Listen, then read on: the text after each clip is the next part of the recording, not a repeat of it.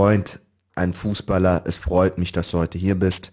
Domme ist ein talentierter Fußballer, der schon viele NLZs durchlebt hat, unter anderem auch Profi war. Aber Domme, vielleicht kennt dich der ein oder andere nicht, deswegen stell dich doch einmal vor. Wie du gesagt hast, mein Name ist Dominik Wanner, ich bin 23 Jahre alt, ich spiele zurzeit bei Kickers Offenbach und ja, ich freue mich hier zu sein. Ich freue mich, dass du da bist, Domme. Ähm, du bist ein außergewöhnliches Talent. Das ist, das ist ganz klar, Domme. Also da brauchst du nicht darüber irgendwie nachzudenken oder sonstiges. Ich habe gegen dich sehr, sehr oft gespielt und ähm, weiß, dass du einfach talentiert bist. Ja, tolle Fähigkeiten, tolle Ansätze, technisch, überragend, ähm, muss man einfach zugeben. Aber Domme, lass uns doch einfach mal anfangen herauszufinden, wo hast du angefangen, Fußball zu spielen? Bruder, erstmal danke. Ich glaube, selten hat mich jemand so gut eingeleitet wie du heute, Bruder. Moin, Echi. ähm, ja, Bruder, ich habe angefangen, ähm, wo ich fünf war, das war 2004. Damals noch äh, in dem Ort, wo ich groß geworden bin, Gonsenheim, in Mainz. Ah, Gonsenheim. SV Gonsenheim. Ja, Mann, das war die erste Zeit. Ich glaube, da habe ich fünf Jahre lang gespielt. Und da habe ich halt die ersten Schritte im, im Profi, Profibereich, im Fußballbereich gemacht. Aber ich meine, du kennst ja selber, wenn man anfängt, ist ja alles nur mit Spaß verbunden und die Eltern sind froh, wenn du irgendwo bist, wo du nicht auf die Nerven gehen kannst. Ja. Von daher, aber war eine lustige Zeit, ich denke gern zurück. Okay. Wie lange warst du dann in Gonsenheim? Mm, Ich habe fünf Jahre bei Gonsenheim gespielt. Also schon ziemlich lange, oder? Genau, das ging bis zur U10. Ich glaube, damals hieß es noch D-Jugend. Dann erst, wo ich dann danach zu Mainz gewechselt bin, ähm, hat es, glaube ich, angefangen mit U10, aber am Anfang hieß es noch D-Jugend. Und ähm, E-Jugend, eher gesagt. E-Jugend, D-Jugend, ja, ich weiß gar nicht mehr genau, wie das hieß, aber genau, fünf Jahre habe ich bei Gonsenheim gespielt. Und ähm, ja, war eine sehr coole Zeit. Wie eben schon gesagt, ich denke gerne an die Zeit zurück. Und ähm, war auf jeden Fall auch, denke ich, ein, ein wichtiger Punkt in meiner Karriere, weil ich auch damals schon früh bei den Älteren mitspielen durfte oder auch aufgrund meiner Leistung bei Älteren mitgespielt habe. Und ja, ich denke, dass es für die Entwicklung damals für mich sehr, sehr entscheidend war. Da merkt man einfach, dass du talentiert schon damals warst und dass du ja heute noch bist. Ähm, so, wo ist dann nach dieser Gonsenheim-Tournee oder Tour oder fünf Jahre, die du dann letztendlich hattest, wo ist dein Weg dann, wo bist du weiterhin gegangen? Genau, ich bin dann, ich hatte damals ähm, ein Probetraining bei Mainz 05. Ich glaube, damals hieß es ähm, 05er Kicker, Mini-Kicker-Tage, glaube ich. Also sowas wie beim Genau. Adlertag bei der Eintracht. Genau, wo alle Jungs irgendwo aus, der, aus dem Umkreis dorthin gehen können. Und da habe ich dann damals auch ein Probetraining gemacht mit, ich weiß gar nicht, wie viele Spieler da waren, 50 Jungs oder wenn nicht sogar noch mehr. Und ähm, ich glaube, das ging sogar über zwei Tage. Und ähm, ja, nach dem zweiten Tag kam dann der Trainer von der U10 zu mir und hat mir dann gesagt, dass, dass die mich verpflichten wollen oder dass die mich haben wollen im Team. Und damals für mich war das schon ein, ein sehr, sehr krasser Schritt, weil irgendwie war das damals so, jeder wollte bei Mainz 05 spielen. Jeder, der bei Mainz war, der war irgendwas Besonderes. Die sind schon Profis gefühlt gewesen. Von daher war damals der Schritt schon ähm, ja, für mich persönlich ein sehr, sehr, sehr, sehr guter und auch für mich persönlich habe ich mich sehr darüber gefreut. Klar, also ich glaube auch bei mir mit der Eintracht äh, sehr jung gewesen. Das ist immer was sehr Aufregendes. Man verbindet den Verein oft mit deren Profispielern, wenn man die Namen sagt und dann vergleichen sie dich mit den jeweiligen. Zu mir hat man immer gesagt, Jeboa, Jeboa, Jeboa und sowas.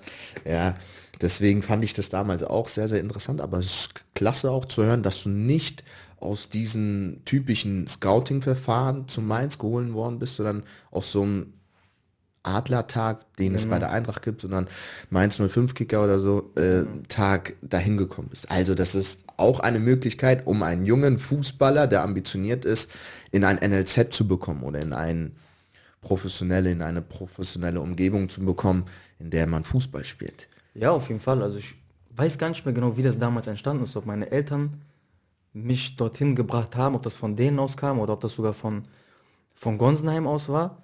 Ähm, aber wie gesagt, ich kann mich auf jeden Fall nur daran erinnern, dass äh, ich bei diesen Mini-Kicker-Tagen war und ähm, ja, nach zwei Tagen, die mir dann gesagt haben, dass die mich haben wollen. Okay. So, da bist du jetzt als junger Kerl in Mainz.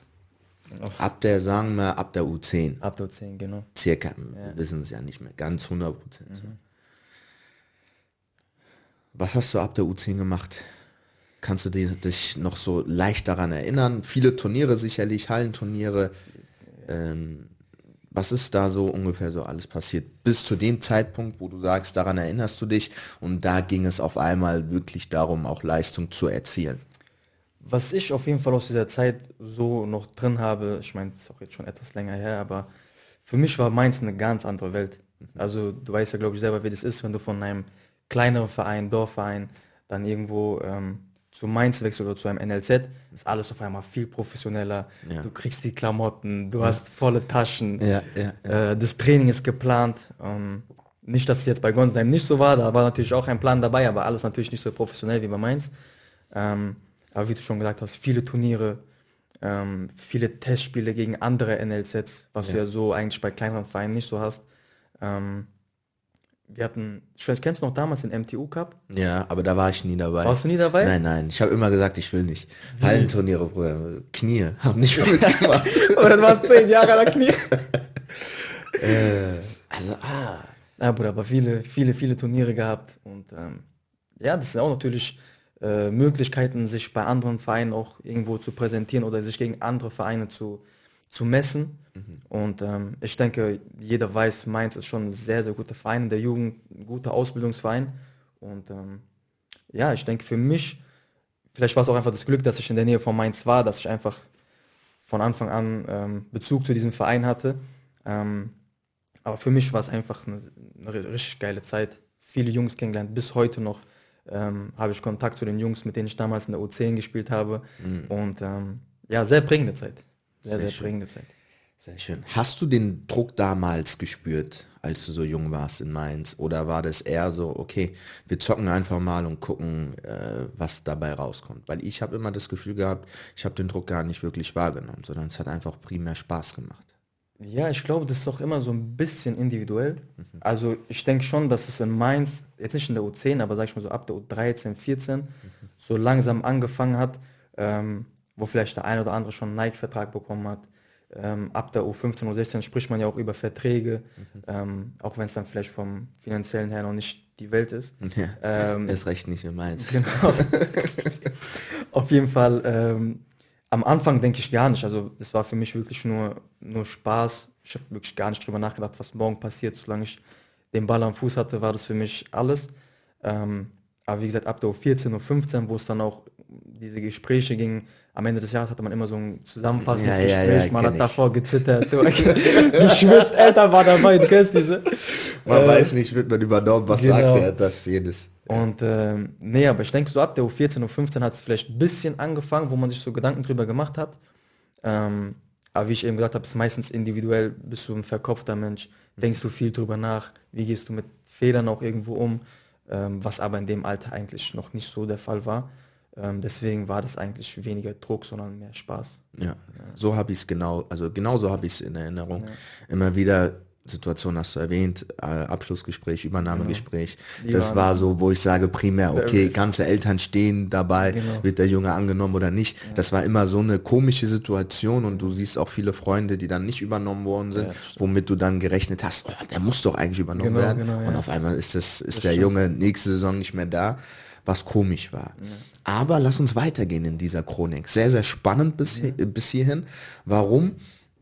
Weil wir wissen, dass Mainz in der Jugend immer sehr, sehr stark ist. Ja. Ähm, wir haben etliche Freundschaftsspiele, etliche Turniere gehabt oder sonstiges. Ähm, und ihr habt uns das Leben zur Hölle gemacht. Sehr, sehr schwierig war es immer, gegen euch zu spielen. Dann bist du jetzt, nehmen wir mal U15. Was für eine Position hast du da gespielt? Lief das alles so, wie du dir das vorgestellt hast? Oder es ist lustig, dass du diese Frage stellst, ehrlich gesagt, mhm. weil wir haben davor auch gar nicht drüber gesprochen. Ja. Aber ich hatte ehrlich so eine Phase in der U14, U15, wo ich eigentlich fast gar keine Position hatte. Okay. Also ich hatte da damals ähm, den Trainer, ich weiß nicht, ob du den kennst, äh, Sascha Med, mhm. Uwe Brinkmann, Paul mhm. Fass. Mhm. Ähm, das waren allgemeine Mainz gefürchtete, gefürchtete ja. Trainer, viel laufen, alte Schule. So wie Sammet. Genau. Und ähm, nee, ich habe wirklich viel probiert oder die Trainer haben mit mir viel probiert, weil ich ein Spieler war, der auf mehreren Positionen einfach spielen konnte. Ich habe damals Linksverteidiger gespielt, äh, auf den beiden Flügeln, links, rechts. Ich habe teilweise Innenverteidiger ein Spiel gemacht. Ich kann mich noch erinnern, damals oh. mit äh, Joel Yilma. Oh, Joel. Hatten, äh, More love an dich, Bruder. wir hatten ein Ligaspiel gegen äh, Kaiserslautern und es war ein sehr wichtiges Spiel. Und wir haben beide Innenverteidiger gespielt. Wow. Ey, wenn ich dir erzähle, wie wir danach vom Platz gegangen sind. Chemis des Grauens, Bruder. Wir haben, glaube ich, 3-0 oder so verloren. Wir haben Ehrlich? beide Fehler gemacht. Ja, ja. Ah. Da wusste ich auch schnell, okay, Innenverteidigung ist gar nichts für mich. Ähm, aber nein, ich habe viele Positionen damals ausprobiert, deswegen war das noch nicht so bewusst für mich, wo ich am Ende war. Aber ich denke dann am Ende vom Jahr war für mich klar, äh, Flügelposition links, rechts, Linksverteidiger, ähm, das sind so meine Positionen. Man hat ja oftmals die Situation äh, als junger Spieler, dass man irgendwo ausprobiert wird. So wie du es eben gerade gesagt hast. Was meines Erachtens eigentlich ganz gut ist, weil du einfach siehst, okay, diese Position liegt mir oder liegt mir nicht. Aber Domme, du hattest sicherlich ja selbst im Kopf irgendwie die Situation zu sagen oder die Idee zu sagen, ey, Innenverteidiger bin ich eigentlich nicht. Hat es deine Leistung dann letztendlich irgendwie beeinflusst negativ, ähm, dass du vielleicht auch mal dann rechts hinten spielen wolltest, obwohl du gesagt hast, nee, eigentlich gehöre ich links hinten und du eigentlich gar keinen Bock hattest? Ja, ich denke schon. Also ich denke, jeder, der, der Fußball spielt, hat irgendwo seine Position, wo man sich am, am wohlsten fühlt. Ähm, aber du kennst es, dann sagt der Trainer, der Spieler ist verletzt, wir müssen die Position irgendwie auffüllen, du musst mal dahin. Ich glaube, in dem Alter war, das nicht, war ich nicht so weit, dass ich das meistens angenommen habe, sondern es war dann eher so, ey, warum muss ich jetzt da spielen? Ähm, deswegen glaube ich, geht man schon so ein bisschen mit weniger äh, in das Spiel rein. Aber wie gesagt, im Endeffekt, wenn ich jetzt auf die Zeit zurückblicke, ähm, bin ich schon sehr dankbar, dass ich diese Position auch ja, mal spielen durfte oder mal gesehen habe, wie es auf diesen Positionen ist, um jetzt einfach zu wissen, okay, das ist meine Position. Ich kenne zwar noch eine Geschichte, wir haben, ähm, vielleicht kommen wir da gleich nochmal zu, aber ähm, einer ist mit 22, der war Innenverteidiger und der ist dann bei uns, hat bei uns gespielt und ist dann am Ende Stürmer gewesen und der spielt jetzt zweite Liga. Wow. Weißt du, also es war sehr, sehr spät, wo er diesen, diese Positionswechsel gemacht hat. Deswegen, man weiß nie, wann die Zeit kommt oder wo du am Ende dann vielleicht perfekt spielst, weil so viel rotierst du auch nicht, aber ja, für mich persönlich war es damals schon eine gute Erfahrung. So, U15, äh, Mainz 05, ja, Regionalliga, Südwest, da habe ich bei Kickers Offenbach gespielt.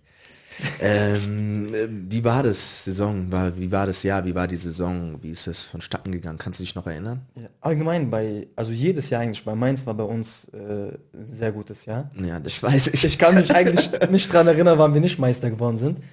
Ähm, waren Ah, meistens, U15 wurde Eintracht Frankfurt Meister. wurde Eintracht? Ich weiß ehrlich gesagt nicht mehr. Ich weiß nur. Doch mit Nelson, wo der das krasse Tor Stimmt, geschossen hat stimmt, gegen stimmt, Bayern und so. Ja, ja, stimmt. ich weiß nur, wir hatten immer sehr, sehr gute Duelle gegen, gegen Kaiserslautern. War immer sehr, sehr, sehr, sehr schwieriges Spiel. Ähm, aber letztes Jahr U15, ich bin ehrlich, ich kann mich wirklich gar nicht mehr so wirklich dran erinnern. Ich bin allgemein, wenn Jungs reden, weißt du noch damals, Hallenturnier dort, Halbfinale, wir haben Tor gemacht, aber ich habe gar keine Ahnung davon. Also mit sowas beschäftige ich mich eigentlich weniger.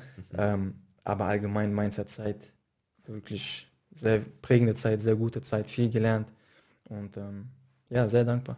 Ab welchem Moment bist du dann von Mainz gewechselt? Weil irgendwann, ja, kam dann dieses Gerücht auf, Domme will gehen oder Domme geht.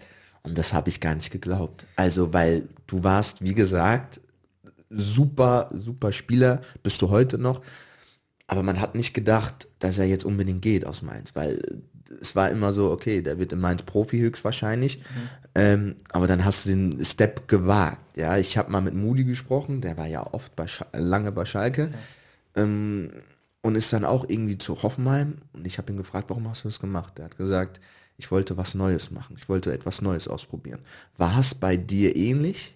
Nein, gar nicht. Okay. Also wirklich vom Wollen war damals eigentlich nie die Rede. Mhm. Ähm, du weißt, ich bin Mainzer Junge. Ähm, ich bin in Mainz groß geworden, zur Schule gegangen. Also mein ganzes Leben lang habe ich in Mainz verbracht. Ich war ja auch bis zu dem Zeitpunkt mit Mainz mehr als zufrieden. Was willst du in der 15 großartig äh, verlangen oder ähm, meckern? Das ist ja eigentlich gar nicht so, steht gar nicht zur Frage. Ähm, es war eher so, dass damals war das ähm, die Zeit, wo du dann bei Mainz die Verträge bekommen hast.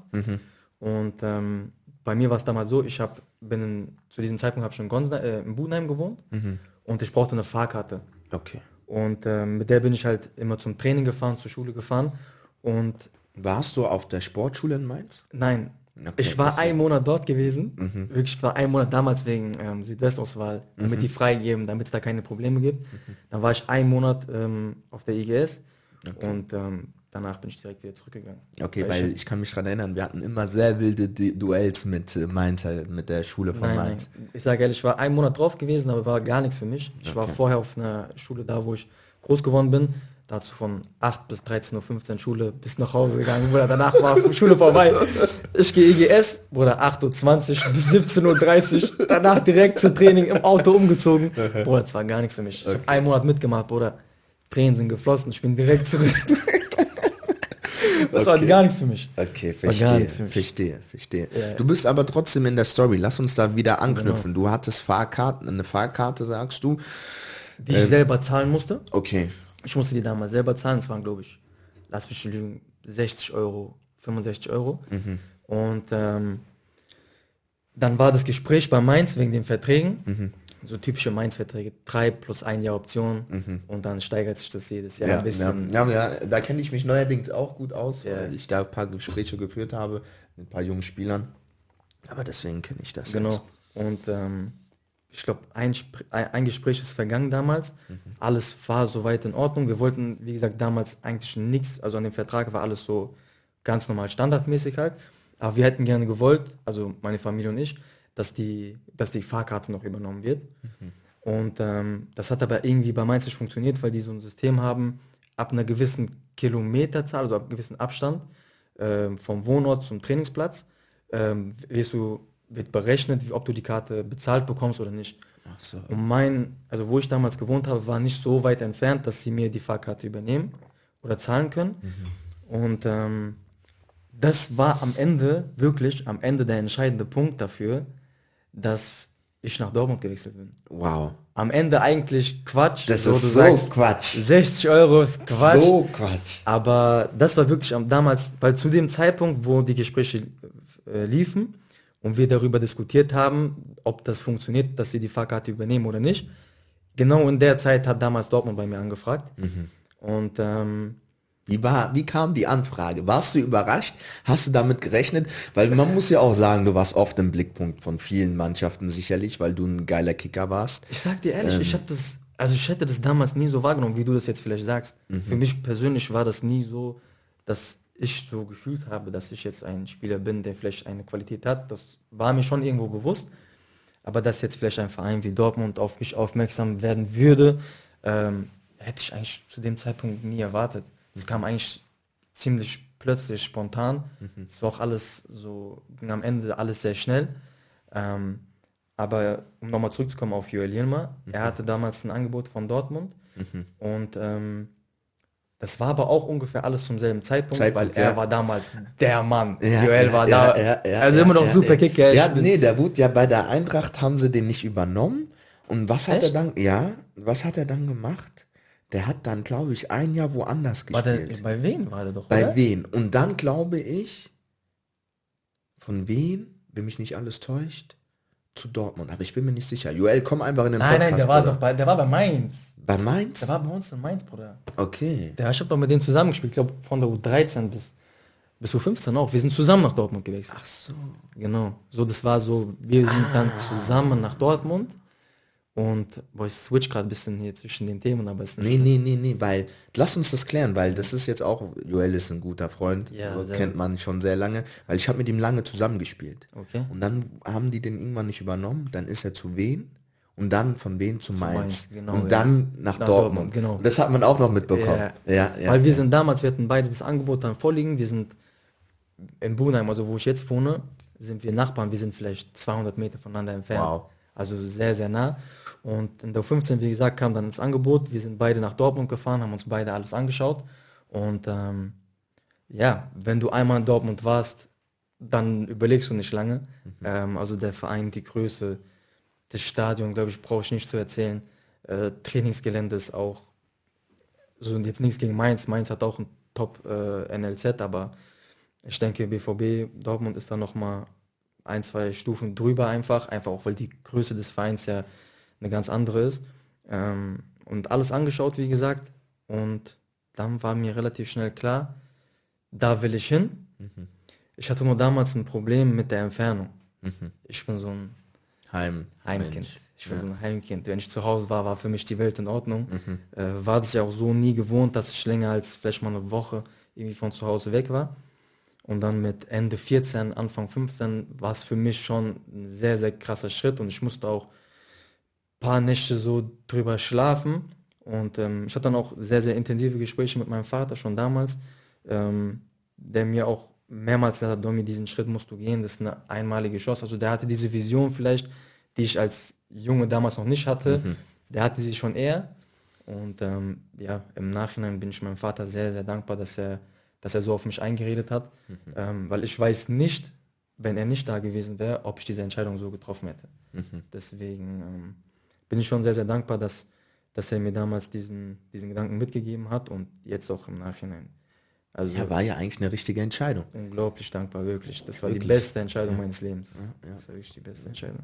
Ja, ich glaube, man muss da schon Eltern einbinden. Ja, definitiv. Auch die Meinung irgendwie auch in seine eigene Bewertung einfließen lassen. Definitiv. Ähm, lass mich doch einmal fragen. Als du in Mainz warst, Mhm. wenn du ins NLZ äh, reinkommst, ähnlich. Nein, ich meine in Dortmund, sorry, in Dortmund reinkommst. Was sieht man da als erstes, wenn man in diesem Gelände ist? Als erstes fährst du quasi auf einen Kreisel zu. Dann ist da vorne so, so eine Art, ähm, also mittlerweile, damals war das noch ein bisschen anders, in den letzten Jahren wurde da viel umgebaut, ist da der Presseraum, wo Pressekonferenzen sind vorm Spiel. Ähm, dann ist da so ein kleines Häuschen, wo Nike-Pakete, Adidas-Pakete für Internatsspiele abgegeben werden. Okay, krass. Und dann fährst du auf den Parkplatz, dann siehst du die Kabinen äh, von den Jugendmannschaften oder wenn andere Vereine kommen, wo die sich halt umziehen. Auf der linken Seite ist das Internat. Das wurde auch, als ich damals eingezogen bin, war das glaube ich drei Monate alt. Also Ganz neu. nagelneu. Und ähm, dahinter, hinter den Kabinen versteckt sind die Plätze. Und äh, auf der anderen Seite ist dann noch der Profi-Trainingsplatz, zwei Profi-Trainingsplätze und der Bereich der Profis auch nochmal separat. Ähm, Aber wie wichtig ist es zum Beispiel als Spieler diesen Kontakt zu den Profis zu haben? Weil das, das ist, was ich bei der Eintracht immer bemängelt habe. Aha. Ja, okay, ich will Profi werden, aber ich sehe hier keinen Profi. Ja. Das war so immer weiß, mein Gedankengang weiß, so ein du meinst, bisschen. Ähm, du hast nichts, wo du ja, richtig greifen Ja, kannst, wo genau. du richtig nah dran bist und was ich halt toll finde. Dortmund hat oft so, wenn du reinkommst, habe ich gesehen, so dein Star kommt aus unseren eigenen Reihen oder Genau, sowas. genau, genau. Kennst du den Satz? Ja, ja, genau. In der Ähm, Kabine. wie, wie wichtig ist das und was macht das mit einem jungen Spieler? Also ich denke schon, dass es, äh, das war auch mit einer der ersten Gespräche, die ich dort hatte ähm, und mir das Gelände gezeigt worden ist, ähm, war auch, ist auch genau der Satz gefallen, dass man hier am Trainingsplatz äh, vorbeiläuft und gegenüber trainieren die Profis. Also diese Verbindung, die du da hast, du siehst Weltmeister dort, Leute, die im Champions League Finale standen, die deutscher Meister wurden. Und wenn du da als kleiner Junge vorbeiläufst und die siehst, guckst natürlich erstmal mit so großen Augen dahin und ähm, für dich ist es einfach ein brutaler Anreiz und auch eine Motivation, das zu erreichen, irgendwann dort auch zu stehen.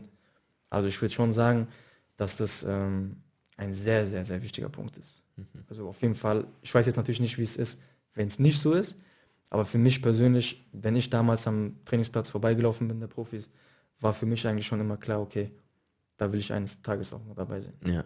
Und wir hatten dieses bei der Eintracht nie, dieses dein Stars, dein Star kommt aus unseren eigenen Ja, Reihen. genau. Aber das war, hat das auch irgendwas gemacht, das jeden Tag zu sehen, das ist ja ganz groß und steht ja irgendwie da Genau, in du- so einer gelben Wand. Genau, So. wenn du da reinkommst, ähm, zu diesen, zu den Umkleidekabinen, äh, am Haupteingang, dann steht da, ich glaube, da unten sind sogar äh, Bilder von Lars Ricken und mehreren Spielern, die es dann geschafft haben. Und dann halt, wie gesagt, der Satz. Du weißt selber, wie es ist. Du läufst da jeden Tag vorbei. Irgendwann siehst du das gar nicht mehr, oder? Irgendwann siehst du das nicht mehr. Aber als du das erste Mal gesehen hast, hast du dir schon so Gedanken drüber gemacht und du weißt selber, wie das ist, wenn du etwas aufschreibst und es jeden Tag liest Ja, und es immer im Kopf hast, Ja, dann ist ja. es schon Ja, ja. etwas, was dich pushen kann. Ähm, aber wie gesagt, wenn du an der Kabine da vorbeiläufst, dann irgendwann siehst du es gar nicht mehr. Ja, verständlich. Du hast eine super Sache angesprochen. Ähm, zum Beispiel etwas aufzuschreiben und daran zu glauben und das auch jeden Tag zu sehen. Hast du das selbst schon mal gemacht oder wie kommst du auf diese Thematik?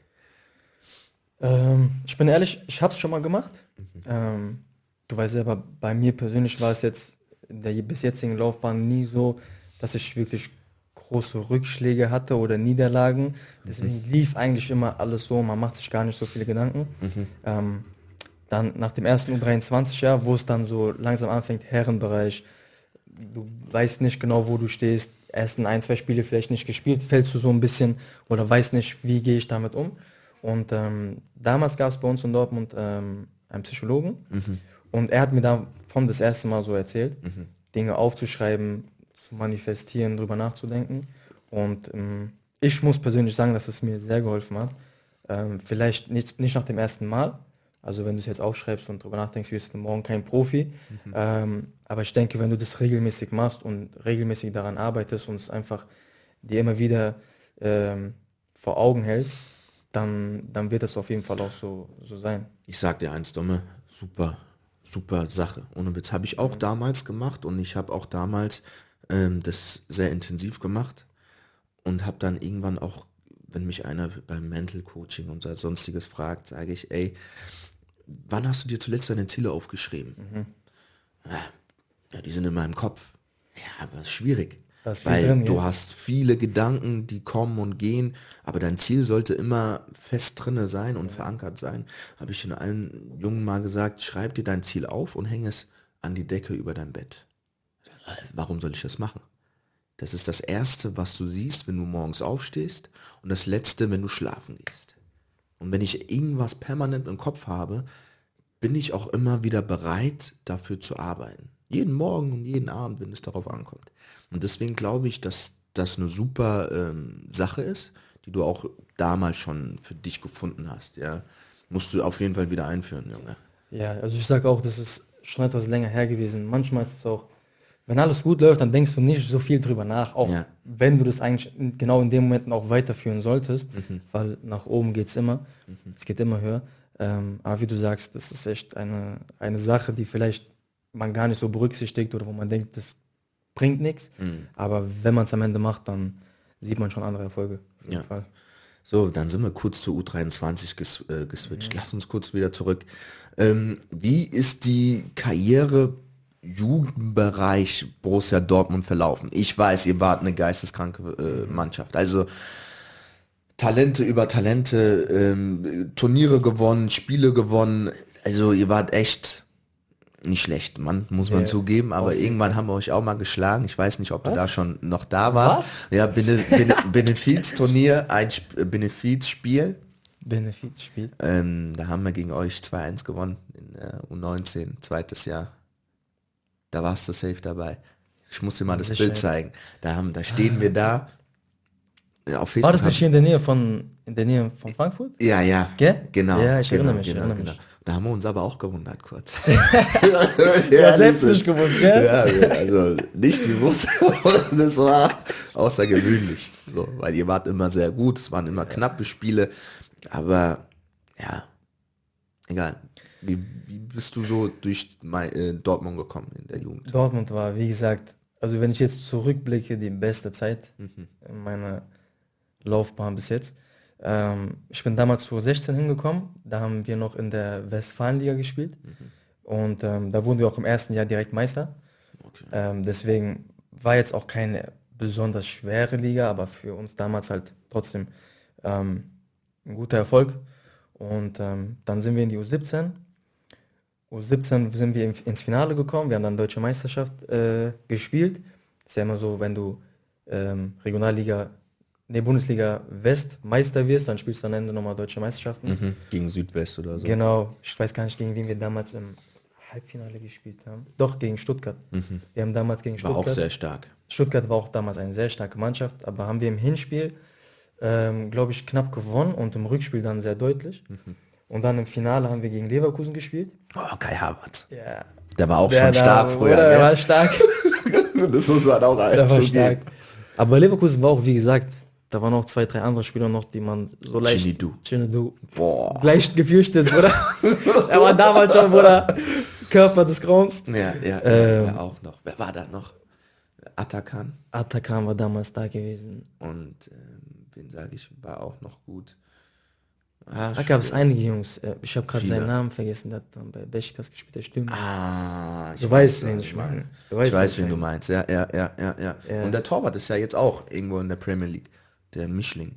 Echt? Ah ja, genau, stimmt. Wie heißt? Ich habe auch seinen Namen vergessen. Das habe ich auch vergessen. Ja. Muss ich eingestehen. Aber wie gesagt, viele gute Jungs. Dann haben wir das Finale leider verloren.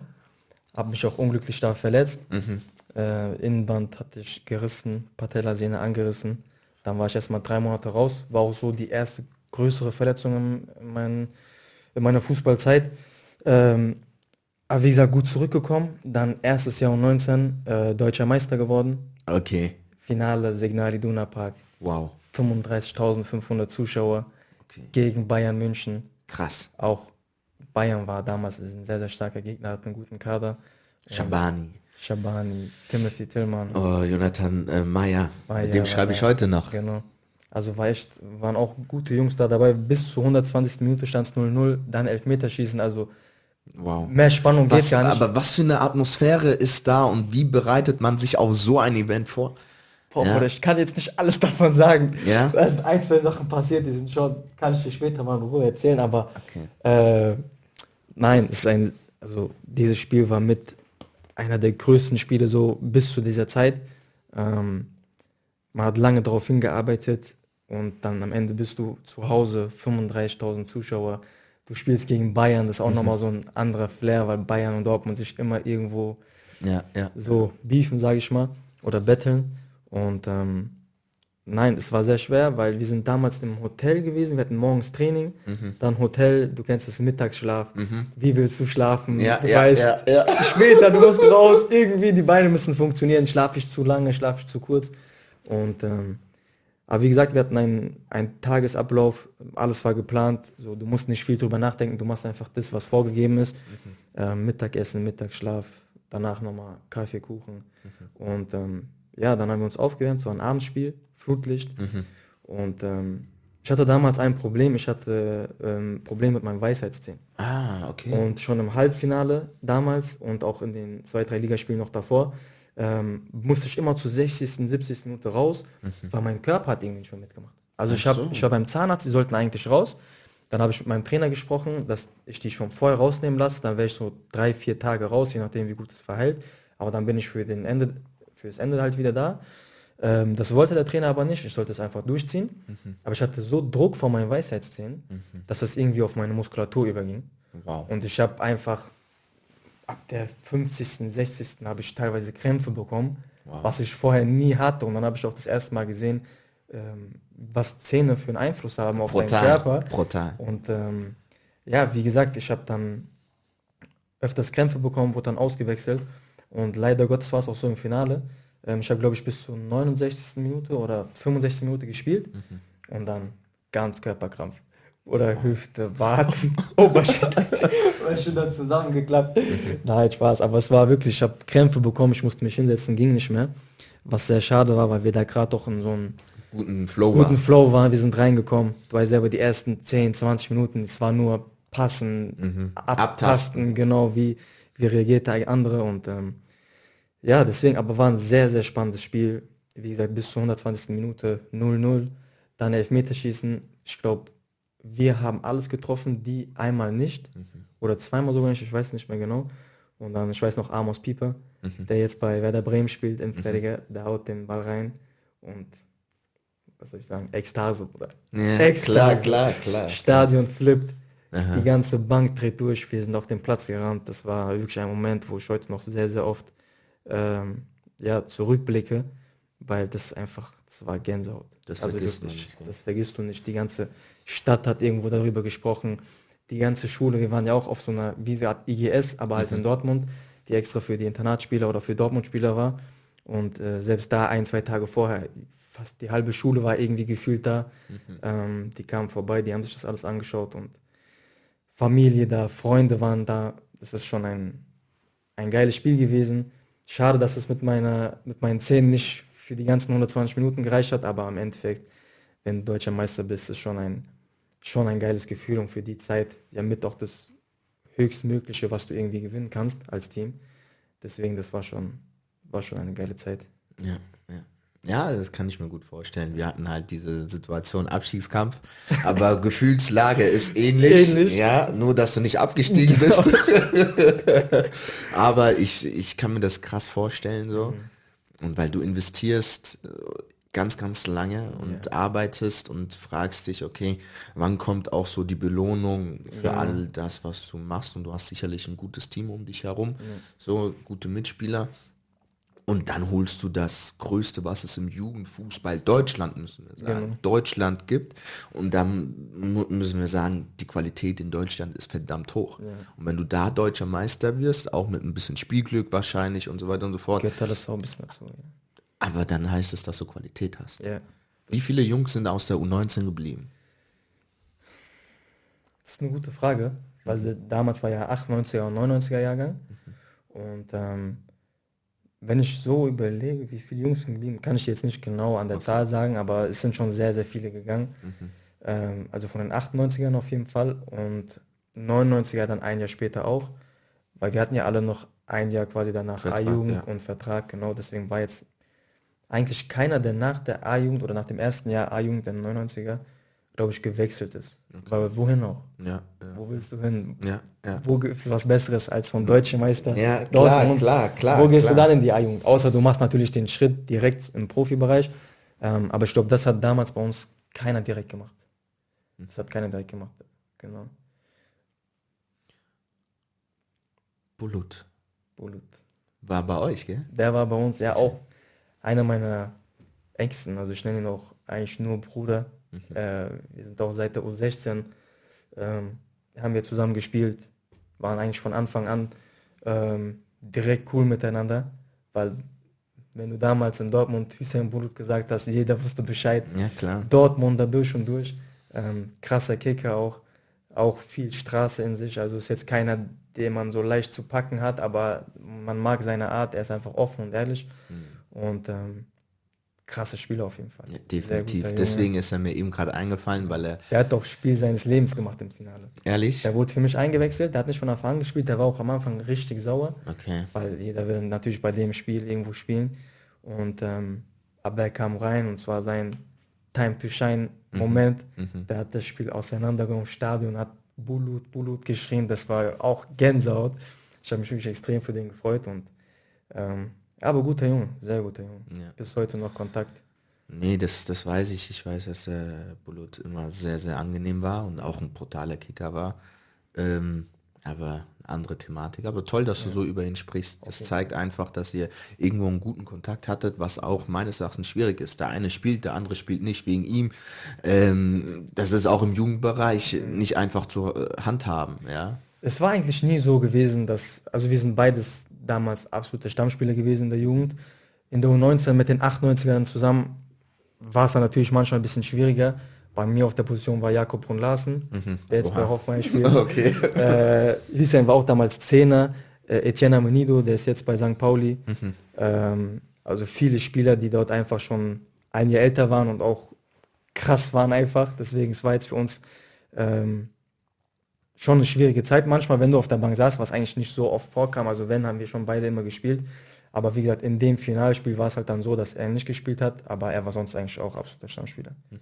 Aber wie du sagst, manchmal ist es nicht einfach, wenn man dann vielleicht mal, wenn man so gut ja. außerhalb vom Platz ist und dann ähm, auf dem Platz muss der andere dann weichen wegen ihm. Aber das war bei uns eigentlich nie das Problem. Also mhm ja. ich mich jetzt. Ich habe damit auch oft gekämpft, so.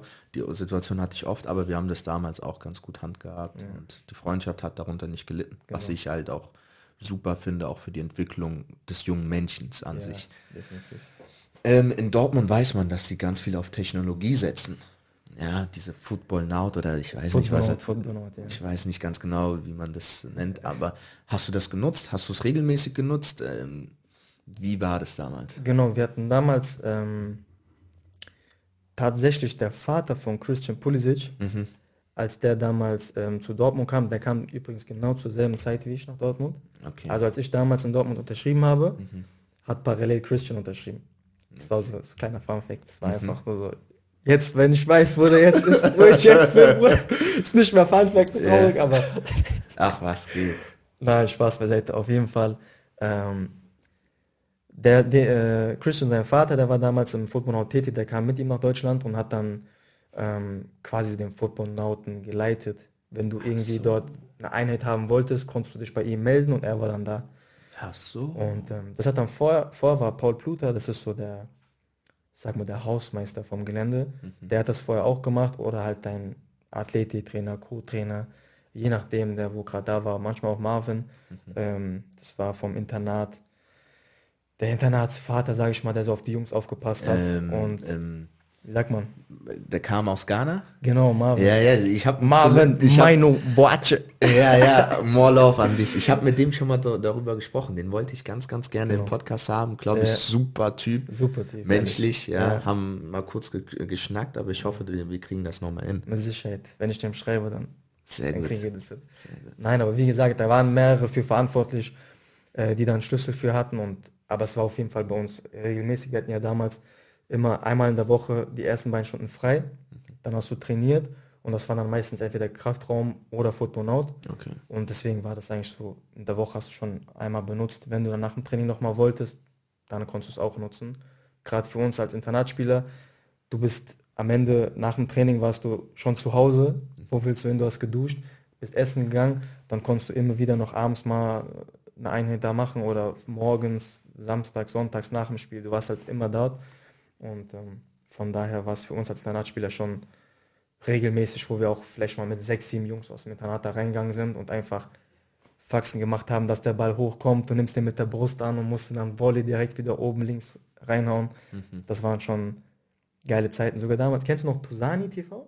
Tusani? Tusani? Mhm, was ist das? Äh, das ist einer, der ist immer zu Jugendmannschaften gefahren ah, und hat dann so Panda, ah, diese ah, Challenge doch, gehabt. Doch, doch, doch, doch, sag mir was. Immer auf kleine Tore und genau, so. Genau, genau. Und wir sind dann einmal mit dem, da kam man irgendwie, wir wissen gar nicht mehr, wie das zustande kam. Der war auf einmal bei uns auf dem, auf dem Parkplatz vom Internat ähm, und hat dann gesagt, ich glaube, der kam mit einem Lamborghini. Mhm. Auf jeden Fall wildes Auto. Mhm. Und meint so, wenn es einer von euch schafft, mich zu tunneln, dann dürft ihr eine Runde mit mir im Auto fahren. Mhm. Damals, wir waren 16, 17, jawohl. Aber lustige Geschichte, dann hat er das aufgenommen und ähm, da hat uns einen Tunnel nach dem anderen gegeben. Ehrlich? Ja, ja, aber war lustige Zeit auf jeden Fall. Footballnauten wurde oft, oft genutzt. Hat es auch der fußballerischen Weiterentwicklung geholfen im Nachhinein oder würdest du sagen, hm, hätte ich jetzt, äh, hat Spaß gemacht, aber für die Entwicklung, erster Kontakt, zweiter Kontakt, Abschluss oder sonstiges, war ein bisschen schwierig. Nein, also ich denke auf jeden Fall hat es was gebracht. Mhm. Es war jetzt nicht nur der Football Now, der dann am Ende die Technik verbessert hat. Ja, klar. Ähm, aber wenn du einstellen kannst, wie schnell der Ball kommt, Geil. ob der hoppelt oder nicht, ob Geil. der sauber kommt, ähm, dann, dass du dich aufdrehen musst, wie schnell hast du es geschafft, den Ball ins, ins richtige Tor zu bringen. Mhm. Wenn du von zehn Bällen zehn reinmachst, dann weißt du schon irgendwann, okay, das bringt was. Und es wird Ähm, besser. Und es wird besser, genau. Krass. Wenn ich so überlege, wie die ersten Male war, wo ich dann im Footballauten war, wo du dann oftmals viel zu lang gebraucht hast, falschen Kontakt benutzt hast und irgendwann hast du dann die Bewegung drauf, wie du deinen Fuß stellst, wie feste lässt du den Ball irgendwie klatschen oder Mhm. nicht, dann im Nachhinein auf jeden Fall hat es schon viel geholfen. Das muss man Sehr schön. Zweites Jahr und 19, wie war das? Alles gut? Oder gab es da Schwierigkeiten? Äh, es gab keine Schwierigkeiten. Ähm, doch, es gab Schwierigkeiten. Mhm. Es gab Schwierigkeiten. Ich spreche es auch kurz an. Ähm, erstes Jahr und 19, wir sind äh, deutscher Meister geworden, danach Sommerpause gehabt. Äh, ich war vier Wochen in Mainz und ähm, dann nach den vier Wochen bin ich dann wieder zurück nach Dortmund gekommen. Ähm, was für mich einfach war, war ja gewohnt. Ähm, ich bin dann auch Kapitän gewesen äh, in der U19 im ersten Jahr und hatte relativ viel Verantwortung, bin aber äh, immer wieder nach Mainz gefahren, weil dort eine Person gelebt hat, die ich besucht habe. Mhm. Und du verstehst. Ja. Und ähm, ja, das war sehr oft der Fall gewesen, wo ich auch im Nachhinein sage, hätte nicht unbedingt sein müssen. Mhm. Ähm, hat auch damals ein, zwei Gespräche dann auch mit dem Trainer gehabt. Und ähm, das war so in der Anfangszeit, was mir so ein bisschen Probleme gemacht hat. Aber im Nachhinein Hat ähm, sich's geklärt. hat sich's geklärt. Sehr gut. Und ähm, war auch im zweiten Jahr ein sehr, sehr geiles Jahr. Wir sind am Ende der Saison waren wir auch ähm, Deutsche Meisterschaft, Halbfinale gegen Hertha. und haben Hinspiel, ich glaube nach der 16. Minute oder so eine rote Karte kassiert, Oh. waren die ganze Zeit in Unterzahl und ähm, Ja, der Bissi hatte auch eine starke die hatten Mannschaft. eine starke Mannschaft. Ähm, Nikos, Arne Meyer, Arne Meyer ähm, Florian Krebs, und Barke, Barke oder Flo Bark, boah, die waren waren echt, stark. die hatten auch eine starke Mannschaft. Dann haben wir Hinspiel, haben wir glaube ich 3-0 wirklich verloren, Mhm. haushoch. Und dann im Rückspiel wurde es sehr knapp. Wir haben 2-0 geführt, glaube ich, oder 3-0 sogar Mhm. und haben dann hinten alles offen gemacht, waren noch 10 Minuten, haben alle, alles auf das vierte Tor gesetzt, ähm, Konter kassiert und Mhm. ich meine 3-1 ist es gewesen. Verlor, also dann am Ende ausgeschieden, trotz Sieg. Ähm, aber wir sind dann genau in dem Jahr Dritter geworden oder Vierter, das spielt man ja dann nicht mehr aus. Und ähm, ja, aber wie gesagt, Gott sei Dank, in dem Jahr ist, glaube ich, das Schönste passiert, was einem Spieler passieren kann. Mhm. Ähm, Profivertrag bei Borussia Dortmund zu unterschreiben. Deswegen war das für mich persönlich das zweite Jahr U19 schon eins, vielleicht sportlich gesehen ist nicht das Beste, weil wir nicht deutscher Meister geworden sind. Ähm, aber für diesen Vertrag, den ich dann am Ende unterschreiben durfte, schon das emotionalste Jahr. So, Domme, du hast gesagt, das emotionalste Jahr für dich. Aufgrund dessen, weil du den Profivertrag unterschrieben hast. Wie geht das vonstatten, wenn jemand, wenn Borussia Dortmund dich haben möchte und gerne als Profi haben möchte? Ähm, oder ehrlich gesagt war das bei mir damals so gewesen, dass es wirklich so plötzlich kam. Okay. Also es kam wirklich, ich wusste, ich habe davor ein gutes Jahr gespielt. Ähm, wir sind im ersten Jahr deutscher Meister geworden, danach sind wir im Halbfinale gewesen. Ähm, ich war immer eine entscheidende Person oder ein wichtiger Spieler fürs Team. Ähm, trotzdem habe ich eigentlich gar nicht so drüber nachgedacht, was jetzt vertraglich passieren könnte. Es war wirklich eines Tages bin ich morgens, das war noch in der Schule, hat mich mein Berater angerufen. Ich glaube, wir hatten sogar zufällig Pause. Und ähm, dann hat er mir gesagt, ja, wir haben ähm, übermorgen, glaube ich, ein Gespräch mit Dortmund. Aus dem Nix. Und ich denke mir, okay, worum geht's? Er sagt, so wissen wir auch nicht genau, lass dich einfach überraschen. Aber ich denke, er wusste schon safe. Er hat nur nichts gesagt. Also, aber du, du wusstest, am Ende des Tages muss positiv sein, weil du Eigentlich hast ja schon, nichts es zu. gab keinen Punkt. Ich habe alles Ja. überlegt, was ist passiert ist. Habe ich irgendwas gemacht, wo man mir irgendwie negativ vorwerfen Ja. kann. Aber es war nichts gewesen. Und ähm, dann sind wir zu dem Termin gegangen und der ähm, Chef von meiner Beraterfirma war dabei. Und ähm, dann hat er mir erzählt, wir waren vorher was frühstücken und er hat mir dann erzählt, dass ähm, die vorhaben, mir einen Profivertrag zu geben. Und ähm, ich konnte gar nicht glauben, was er da gesagt hat. Das war wirklich ein, ein Gänsehaut-Moment, wenn ich jetzt gerade noch selber daran denke, dass es, was man sich als kleines Kind wünscht oder worauf du die ganze Zeit hinarbeitest, wofür du so viel arbeitest, ähm, Freunde, Familie hinter dir gelassen hast, ähm, dein Umfeld, neue Schule, so viele Dinge, die du erlebt hast, die du verarbeiten musstest. Ähm, und dann kommt der Punkt, wo du die Nachricht bekommst, ey, das, was du bis jetzt gemacht hast, das hast du gut gemacht, wenn nicht sogar richtig gut. Und ähm, ja, du bekommst diesen Vertrag, das, wovon du als kleiner Junge einfach träumst. Das war schon ein sehr krasser Moment. Ich erinnere mich auch noch genau, ich bin nach dem Frühstück, ähm, bin ich zurück ins Internat gefahren worden. Und ich habe das während dem Gespräch, während dem Frühstück gar nicht so richtig realisiert. Und dann bin ich nach Hause gekommen, ich habe mich auf mein Bett gelegt und ich musste wirklich sagen, ich habe Tränen geweint. Das war für mich einfach so, ich habe das noch niemandem erzählt aus meiner Familie, also niemand wusste das zu dem Zeitpunkt. Und ich war einfach so irgendwo stolz auf einen selber, weißt du, dass du das geschafft hast. Vielleicht hast du schon irgendwo ein bisschen dran gedacht, aber dass es dann wirklich so ist, ähm, davon gehst du ja nicht aus, weil wie viele schaffen das am Ende des Tages. Ja, das schaffen nicht viele. Nee, und das war schon ein sehr, sehr krasser Moment. Ich habe das sogar zwei Wochen lang, ähm, habe ich das niemandem erzählt. So, das war für mich Hölle, weil ich wollte das unbedingt sagen, aber ging nicht. Und bis ich Warum, den warum durftest, du, durftest du das nicht sagen?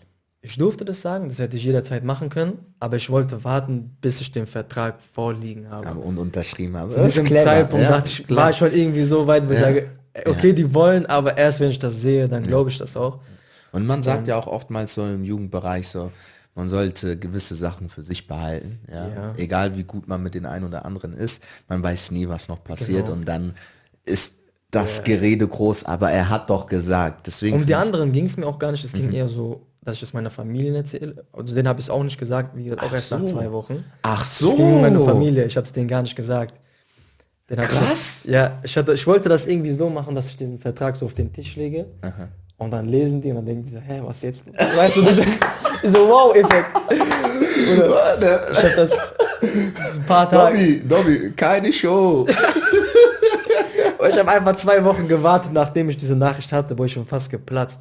Krass. Weil ich wollte das so sehr sagen, das ist der größte Wunsch, den ich hatte, ist in Erfüllung gegangen. Krass, da sagst du es zwei Wochen lang Ja, deinen ich Eltern. habe es zwei Wochen niemandem erzählt und dann aber der Moment, als ich dann gesagt habe und die es dann gesehen haben, das war wirklich so zu Hause zu fünft, alle so am Wein gewesen irgendwo. Und ähm, am Endeffekt ist es nur ein Vertrag, so das heißt nichts, aber wenn man einfach diesen, diesen Moment hat, worauf man vielleicht auch als Familie hofft, wenn dein Sohn Fußball spielt, dann hoffst du natürlich, dass der irgendwie den bestmöglichen Weg geht oder dass es irgendwo klappt. Und ja, der Moment war auf jeden Fall sehr schön. Ich denke oft gerne daran zurück, weil man da viel Kraft auch irgendwo draus gewinnen kann.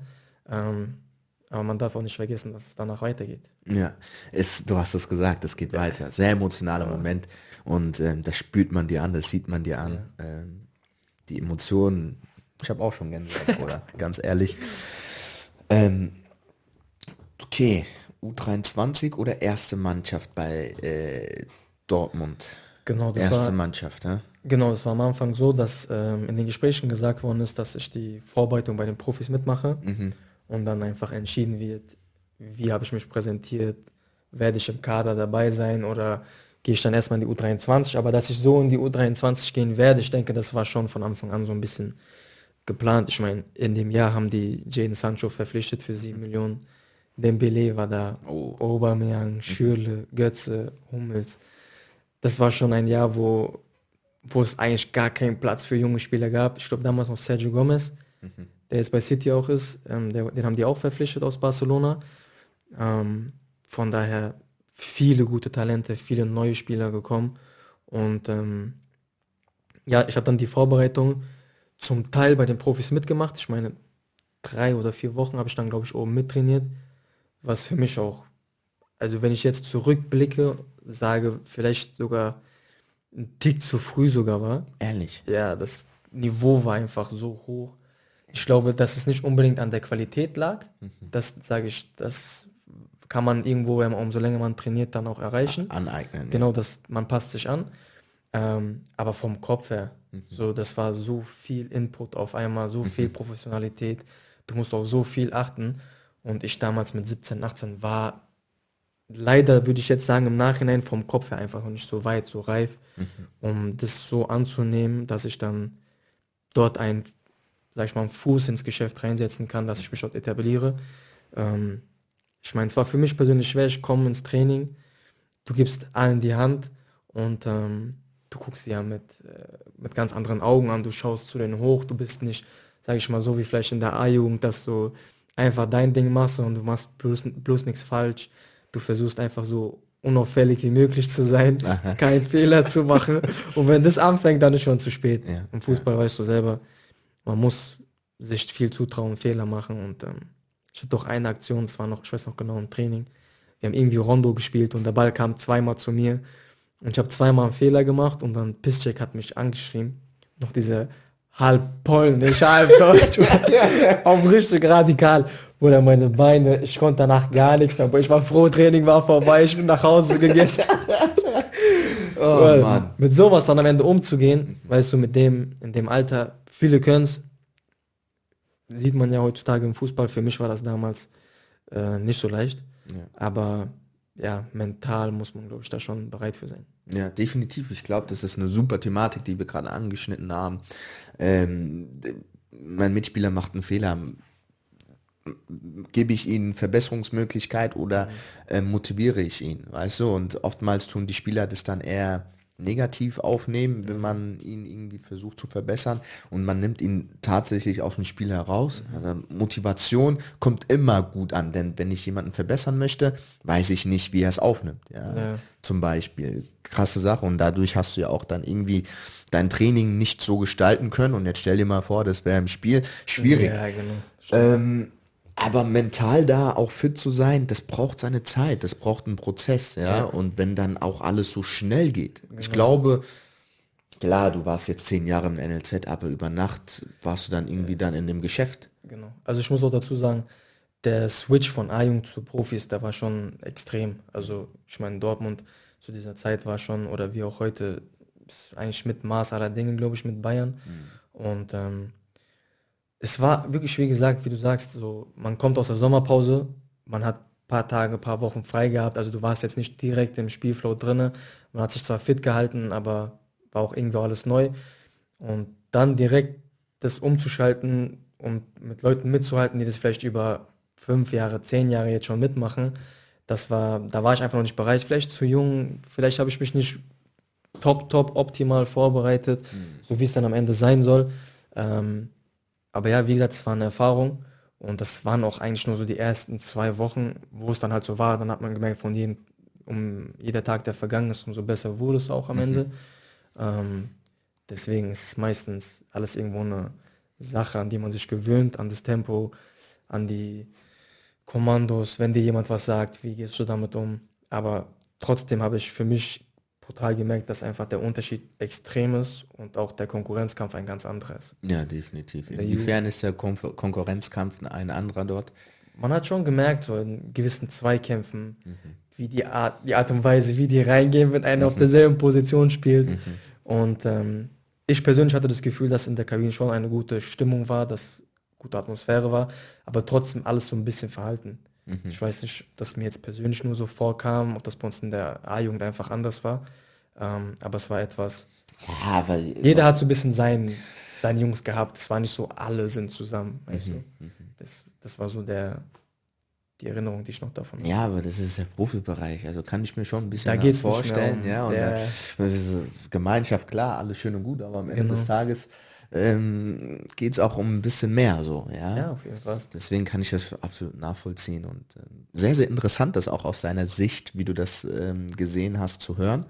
Ähm, was würdest du sagen? Ich bin ja ein großer Fan von Osman Dembele, Mhm. super Kicker. Wie war der im Training? Also, wie würdest du ihn beschreiben? Bruder, das ist lustig, wenn ich über den erzähle, weil du weißt, wie in Deutschland ist. Du gehst ins NLZ, egal wo Bundesliga ist, und jeder er, er redet von Disziplin und hartem Training und du musst mehr machen als die anderen. Ich will das dem jetzt nicht unterstellen, dass er das nicht macht. Ich war jetzt nicht überall dabei, aber die Art und Weise, wie er zum Spiel gefahren ist, Kopf herein bis zur letzten Minute, bis du auf den Platz gehst, so ein bisschen, du kennst so diese Art einfach französisch, locker, Musik, Faxen machen und dann geht auf den Platz und fragst dich, wie ist der mental so bereit, das zu machen, weil ich selber muss vielleicht eine Stunde vorm Spiel komplett konzentriert sein oder bei mir persönlich jetzt nicht, aber ich kenne viele, die vorm Spiel gar keine Musik hören können, weil die sich komplett fokussieren.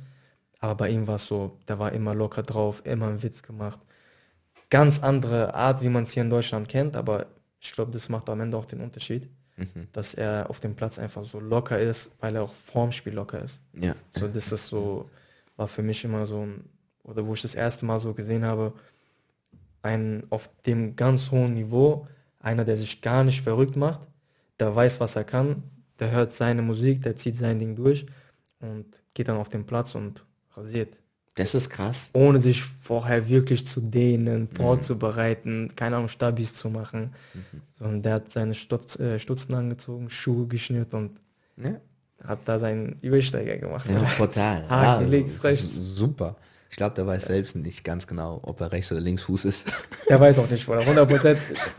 aber deswegen ist er auch vielleicht so anfällig, verletzungsanfällig. Man weiß es nicht, aber seine Qualität, die der einfach von Natur aus hat, sein Talent ist, da weiß er auf jeden Fall, dass er das hat. Das weiß er. Sehr interessant. Dann warst du jetzt in dieser, in der ersten Mannschaft. Wie ging es dann weiter? Ich muss dazu sagen, es war, also die erst die Anfangszeit, nachdem ich den Vertrag unterschrieben habe, war ich relativ oft bei den Profis oder auch wie gesagt die Vorbereitung zwei, drei Wochen komplett dort mhm. gemacht. Gab es da auch Gespräche mit dem Trainer, Feedback oder sonstiges oder bist du als junger Spieler da auf dich alleine gestellt so ein bisschen? Es ist eigentlich nicht so, dass du so viele Gespräche hattest. Mhm. Zu dem Zeitpunkt damals war, also ich hatte mehrere Trainer gehabt in der Zeit, wo ich einen Profivertrag hatte, über drei mhm. Jahre. Mhm. Ähm, aber damals mit Lucien Favre mhm. hat eigentlich relativ wenig geredet. Ich glaube, ich hatte ein Gespräch mit ihm, wo er mir kurz erzählt, ich hatte das Gefühl, er weiß nicht schon meinen Namen. Ehrlich?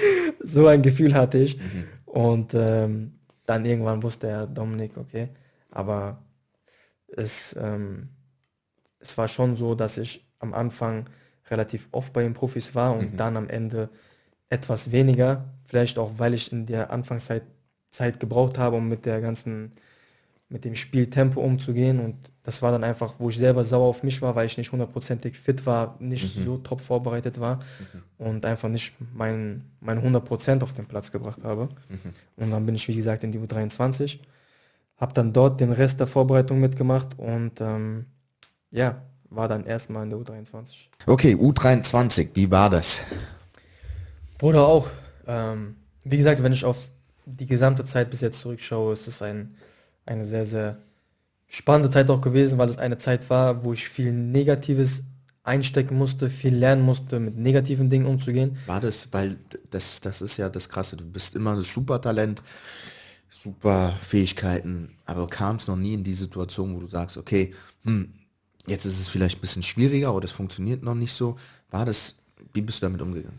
Für mich ist es eine mit, glaube ich, die schwierigste Zeit in meinem Leben, mhm. weil wie ich gesagt habe, vom Profivertrag, du warst hier oben oder bist schon fast am Schweben gewesen mhm. und dann gehst du in die U23 und spielst da vielleicht auch nicht jedes Spiel, weil der Trainer sagt, manche Spieler, deren Verträge laufen aus, du hast jetzt gerade frisch unterschrieben, ich gebe denen den Vorteil. Was ich damals auch nicht alles verstanden habe, aber man muss auch akzeptieren, was der Trainer sagt. Ich mhm. habe versucht, mein Bestes zu geben, aber wenn du als Spieler nicht unbedingt immer dieses Gefühl hast, dass es wirklich an dir liegt, dann mhm. irgendwann fängst du an nachzudenken und dann denkst du zu viel nach. ja. ja, man kennt's. Aber es war eine sehr lehrreiche Zeit, auch mit negativen Dingen umzugehen und ich denke, dass ich mittlerweile so weit bin. Es hat lange gedauert, ich würde sogar fast sagen, über ein Jahr, anderthalb Jahre, wo ich so verstanden habe, okay, du musst einfach weitermachen, egal ob es gut oder schlecht läuft, mhm. egal wie du dich gerade fühlst, mach einfach weiter weil es wird immer Phasen geben, wo es mal besser und schlechter läuft. Ähm, aber in dieser Zeit habe ich gelernt, mit negativen Dingen umzugehen und das ist auch, glaube ich, ein sehr, sehr wichtiger Punkt, um am Ende diesen Schritt dann vielleicht zu gehen. Mhm. Absolut. Das ist ja alles ein Prozess und man wünscht immer, oh, warum soll das passiert sein oder warum ist es passiert mhm. so damals? Aber Domin, du sitzt hier vor mir, sehr reflektiert, sehr sauber im Kopf, nur weil du das erlebt hast, genau. weil du vielleicht am Anfang nicht 100% wusstest, wie du damit umgehen solltest, okay, aber wenn die Situation nochmal aufkommen sollte, weißt, Donne, weißt du 100%, wie du damit umgehen sollst. Das stimmt. Und das, das ist es wert. Das versteht man nicht auf Anhieb, ja, muss ich auch zugeben. Habe ich nicht früher immer alles so gerafft oder geschnallt, aber jetzt durch die Arbeit und durch das, was ich mache, ab der U19, sage ich mal so, war bei mir, erstes Jahr U19 war bei mir, boom, ich weiß, wie das funktioniert, das Game. Im Kopf zumindest. Mhm. Lass uns weitermachen. Ah, eine Person muss ich noch hervorheben. U23 hast du mit Schmelle zusammengespielt. Schmelle, ja. Schmelle hast du. Geile Typ, ne? Ja, guter Junge, guter Ruhrpott. Ich glaube, wenn du irgendeine Person mit dem Ruhrpott in Verbindung bringst, dann Schmelle. Ja, absolut. Ja, love, Schmelle. Lass uns weitermachen. Also, ja. dann haben wir dieses äh, U23-Jahr. Lass uns das abschließen. Ähm, bist du dann zu den Profis hoch? Bist du dann gewechselt? Was ist dann passiert? Nee, das war wirklich dann so eine Phase, wie ich gesagt habe, wo ich dann so mit negativen Dingen umgegangen bin, weil ich in der U23 schon zum Teil nicht gespielt habe oder mhm. ein Wechselspieler war mal gespielt. Ähm, und da war es für mich sehr schwer. Also ich hatte mit den Profis da gar nichts mehr zu tun okay. in der Zeit. Das war wirklich so ab und zu mal, wenn die im Training jemanden gebraucht haben, bin ich als erstes so mit in den ersten halt so hochgegangen. Ähm, aber sonst, es war nie so, dass ich jetzt mal zwei Wochen, drei Wochen am Stück dort dann auch mit trainiert habe. Wenn mal einmal im Monat, zweimal im Monat, aber es war eher Seltenheit. Okay, eher Seltenheit. verstehe. Und dann hast du dich sicherlich entschieden, den Verein zu wechseln. Genau, also eigentlich hätte ich den Verein wechseln sollen. Mhm. Ich hatte ein, zwei Angebote. Ich war ja drei Jahre insgesamt in der U23 bei Dortmund. Okay. Habe quasi die drei Profivertragsjahre dort, dort gespielt verbracht. in der U23. Und ähm, ja, um das kurz zusammenzufassen, erstes Jahr war für uns eigentlich gar nicht gut. Wir sind, glaube ich, sechster, siebter geworden, mhm. auch kaum gespielt. In der Regionalliga. Genau. Zweites Jahr war dann Tick besser, ähm, aber auch ab und zu nur gespielt, aber deutlich mehr als im ersten Jahr. Mhm. Und dann im dritten Jahr ähm, unter Enrico Maaßen, der jetzt auch bei FC Augsburg in der Bundesliga Cheftrainer ist, mhm. ähm, geilen Kader gab, geile Mannschaft, gute Jungs, Regionalligameister geworden. Ähm, war ein unglaubliches Jahr, wo wir es auch selber nochmal spannend gemacht haben, weil wir auch acht Punkte vorne waren, dann am Ende glaube ich nur noch zwei oder drei. Mhm. Also wir mussten das letzte Spiel gewinnen, ein entscheidendes Tor machen wir dann auch und ja, sind dann aufgestiegen im letzten Jahr. Und dann habe ich mich dafür entschieden, den Verein zu verlassen, was vielleicht auch nicht unbedingt die beste Entscheidung war, weil ich noch ein Jahr hätte in Dortmund bleiben können. Die haben mir angeboten, ein Jahr noch zu bleiben äh, für die dritte Liga. Ähm, aber ich war sieben Jahre da, ich habe irgendwo einen Tapetenwechsel gebraucht, mhm. mal wieder was Neues und habe mich dann dafür entschieden, zu Mainz 05 in die U23 zu wechseln. Sehr interessant. Also es ging zurück in die Heimat und das habe ich auch sehr gefeiert, aber es hat auch für Aufsehen gesorgt meines Erachtens, weil der verlorene Junge kam wieder zurück und das in die U23. Wie war das? Wie war die Ankunft? Wie war die Saison dort? Ähm, eigentlich sehr schön. Ich hatte mir das alles auch ähm, so, wie es dann am Ende war, auch so ausgemalt. Klar, habe ich schon gehofft, dass es dann am Ende auch zu dem Schritt zu den Profis geht, was auch im Vertrag eine Option war, dass die das ziehen können. Mhm. Ähm, aber wie gesagt, zu Hause zu wohnen, Freunde, Familie, du hast alles wieder nah. Das ist schon ein, ein starker Vorteil gewesen, was natürlich da auch dazu kommt, dass du viel unterwegs bist.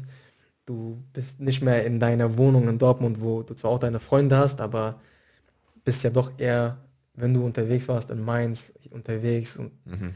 das war hier schon wieder so ein Punkt, wo ich gemerkt habe, okay, man muss dort auch vom Kopf her bereit sein zu sagen, nee, heute Jungs, bleibe ich mal zu Hause, zu Hause ja, morgen geht Training, geht ja. nicht. Ähm, das hat sich aber dann auch relativ schnell eigentlich eingespielt und aber war, war auch eine coole Zeit, muss man schon sagen. Ja, das, was du gerade auch angesprochen hast, ist doch auch völlig verständlich. Ja. Bist mit deinen Jungs wieder, hast die lange nicht gesehen und genau. es gibt auf einmal die Situation unter der Woche, ey, kommst du raus? Genau, genau. Es ist das Normalste der Welt. Ja. Es ist jung, jung sein, es ist jugendlich sein. Ich kannte du? das ja aber eigentlich so nicht. Ja, ja. Weißt du, wenn, wenn äh, Sommerpause war, Winterpause, okay. Mhm. Aber dann hatte ich auch keinen Fußball danach. Ja. Aber jetzt hatte ich die Möglichkeit, Fußball zu spielen ja. und mit meinen Jungs rauszugehen. Ich dachte mir so, hä, wie geht das? Oder das geht gar nicht. Ich das war schon komisch. Das war schon komisch. Verstehe. Sehr, sehr interessant. Nach diesem Mainz-Jahr hast du ja gesagt, du wechselst. Genau. Ähm, wie gesagt, ich hatte bei Mainz die Option, mhm. ähm, einen Profivertrag zu bekommen, also im Anschluss. Diesen, diese Option hat aber Mainz nicht gezogen. Mhm. Ähm, mir wurde das so gesagt, dass die auf der Position, wo die mich sehen, auf Linksverteidiger oder in der Fünferkette links, ähm, zwei, drei Spieler haben. Es war damals Andy Lukoki, mhm. der ist jetzt, glaube ich, bei Rostock. Dann diesen Sassi, ich weiß nicht, wie man seinen Namen ausspricht, der spielt jetzt auch bei Mainz. Mhm. Und ähm, Aro Martin. Mhm. Also drei Spieler auf der Position, wo meine Position wäre. Deswegen macht das für die keinen Sinn, mir den Vertrag zu geben. Oder vielleicht wollten die auch einfach mir den Vertrag nicht geben und das so begründet. Ich weiß es nicht, aber ich hatte eigentlich auch mit Bo äh, Svensson eigentlich ein sehr, sehr offenes Gespräch und haben auch darüber gesprochen. Und von daher, ähm, ja, war es auch eine Erfahrung, die ich machen konnte wieder. War auch ein für mich ein sehr positives Jahr. Und ähm, dann habe ich mich dafür entschieden, zu Kickers Offenbach zu wechseln. Okay. Genau. Jetzt bist du am Biberberg, ja. Also, Biberberg. Ähm, sehr emotionale Stadt, sehr emotionaler Fußballverein, mhm. das muss man so sagen. Und ähm, die Jungs, also die Fans von Kickers Offenbach, die feiern den vom Player to Player Podcast. Warum? Weil der erste Gast war Dennis Huse Basic mhm. ja, von Kickers Offenbach, ähm, der natürlich jetzt irgendwie eine außergewöhnliche Karriere genommen hat. Hast du natürlich auch mit dem Werdegang von Dennis dir vielleicht auch so ein bisschen gedacht, okay, wenn die Kickers geschafft haben, den Husum Basic rauszubringen oder auch in diese Position zu bringen, schaffen sie es auch vielleicht mit einem Dominik Wanner, dass er auch vielleicht mal dann rauskommt so oder den nächsten Step gehen kann in die dritte Liga etabliert oder sonstiges oder was war der, Grund, der Grundgedanke mit dem Wechsel zu Kickers Offenbach? Das würde mich interessieren. Also ich muss ehrlich dazu sagen, äh, ich kenne jetzt Dennis Hussein Basic an sich persönlich nicht. Ich habe mhm. teilweise ab und zu was von ihm gehört. Wir haben mhm. damals gegen den gespielt, mhm. als ich bei Mainz war. Ähm, aber für mich war jetzt nie ein Punkt, der ist zu Köln oder der hat es geschafft von der mhm. Regionalliga äh, in die Bundesliga. Das werde ich dann auch vielleicht dort schaffen. Das war mhm. jetzt für mich nie so der Punkt. Ähm, ich hatte hier gute Gespräche. Ich habe mich, ähm, habe mir hier alles angeschaut, das Gelände, das Stadion die Bedingungen. Ich weiß, wie in Offenbach die Fans sind. Mhm. Und ähm, da war für mich eigentlich relativ schnell klar, es ist in der Nähe vom Zuhause. Ähm, also ich habe nicht weit und alles, was eigentlich mit dem Stadion, den Fans zu tun hat, ist, glaube ich, das, was, was ein Fußballer will und auch äh, irgendwie braucht. Und ähm, auch ein bisschen diese Herausforderung, dass man weiß, dass wir eigentlich schon seit etwas längerem in die dritte Liga aufsteigen wollen, mhm. ähm, war für mich schon so ein Ziel, was ich mir auch selbst zu Herzen nehme und genommen habe und auch immer noch, ähm, dass ich auf jeden Fall mit Kickers aufsteigen will in die dritte Liga. Mhm. Sehr geil. Das sieht man aber auch in der Art und Weise, wie du Fußball spielst, dass du sehr, sehr aggressiv bist, dass du wirklich alles auf dem Platz lässt, um drei Punkte einzuholen. Und ähm, deswegen wundert mich das nicht, dass du jetzt hier sagst, dass du immer gewinnen willst, beziehungsweise dass du mit denen am besten weiter hoch willst. Ähm, Domme, lass uns doch noch mal kurz einen kleinen Switch machen weil wir haben hier einen ehemaligen Junioren-Nationalspieler. ja, das ist ja so. Das darf man jetzt ja auch nicht kleinreden. Wie hast du die Zeit in der Nationalmannschaft wahrgenommen? Was für Erfahrungen hast du da gesammelt? Coole Zeit, sehr coole Zeit, viel unterwegs. Mhm. Du bist am Reisen, du fühlst dich schon wie so ein Profi. Mhm. Äh, du machst das Trainingslager in La Manga. Ja. Du kennst es. Ähm, Nationalmannschaft Arne Meyer, Kai Havertz, mhm. Atakan hast du schon gesagt.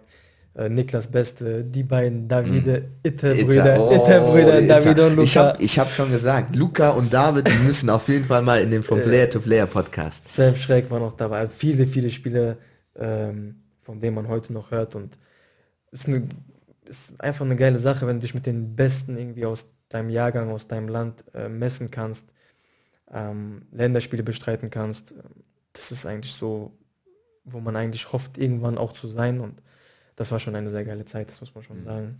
Bist du dann irgendwann nach Polen? Nach Polen? Ja. Nein. Nein. Mit Polen habe ich nichts zu tun, Bruder. So. Meine, meine Wurzeln äh, so. von meinem Vater, die liegen in Russland. Mein Vater Ach ist Russland. so. Genau, Polen nicht. Okay, das schneiden wir auf jeden Fall raus. Alle. das schneiden wir raus. Sino, wenn du das hörst, rausschneiden, bitte, Bruder. Äh, das war dann der andere, dein Mitspieler in Dortmund. Genau, David Kopacz. Genau. David Kopacz. Genau, David genau. Kopacz, weil genau. ich habe das gesehen. Der ja. war bei Polen. Der war ich habe aber erst dann habe ich schlecht geschaltet. Ja, genau. Nee, wie gesagt, bei mir war immer nur deutsche Nationalmannschaft Thema und ähm, ein, also ich weiß nicht, wie ich das beschreiben soll, wenn du damals so die Hymne hörst, du hast mhm. das Trikot an, du machst das fertig, war schon eine geile Zeit, muss man schon sagen. Schon echt coole Zeit gewesen. Domme, es war mir eine Freude. Es war mir eine Ehre. Es war super lustig, es war super geil, aber es war auch sehr informativ. Wir haben eine Seite von dir kennengelernt, die, glaube ich, ähm, brutal ist, ja, und irgendwie brutal interessant meine ich damit. Und wir wissen, wie du denkst über viele Sachen. Was mich natürlich jetzt noch kurz interessieren würde, ist noch eine Sache.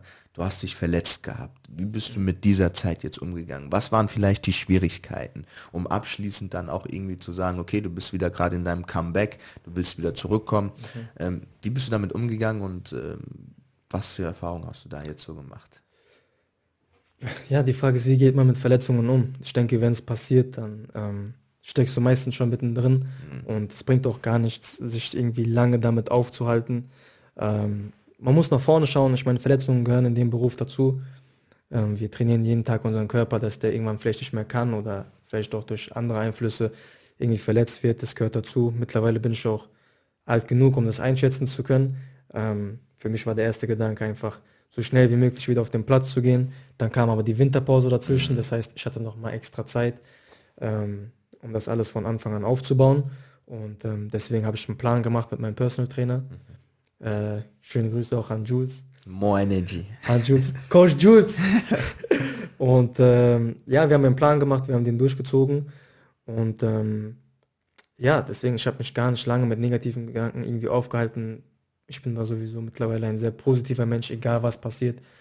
Ähm, ich nehme das alles positiv und versuche das auch gar nicht irgendwie zuzulassen, dass da irgendwas Negatives aufkommt. Vielleicht ist mal so ein Tag, dass du ein bisschen drüber nachdenkst, aber sonst denke ich, dass ich jedes Problem irgendwie lösen kann. Boah, moin, Enchi. Brutal. Das war das Schlusswort, das war brutal. Also ich brauche dazu nichts mehr sagen. Also Dom, es war mir eine große Freude. Hast du noch abschließend was zu sagen? Willst du noch irgendwas mitgeben? Oder erstmal, vielen Dank, dass ich hier sein durfte. Nicht dafür, ich freue Ähm, mich, dass du hier bist. Ich weiß nicht, vielleicht auch wenn jüngere Spieler zuhören. Gerne. Ich denke, Talent haben viele.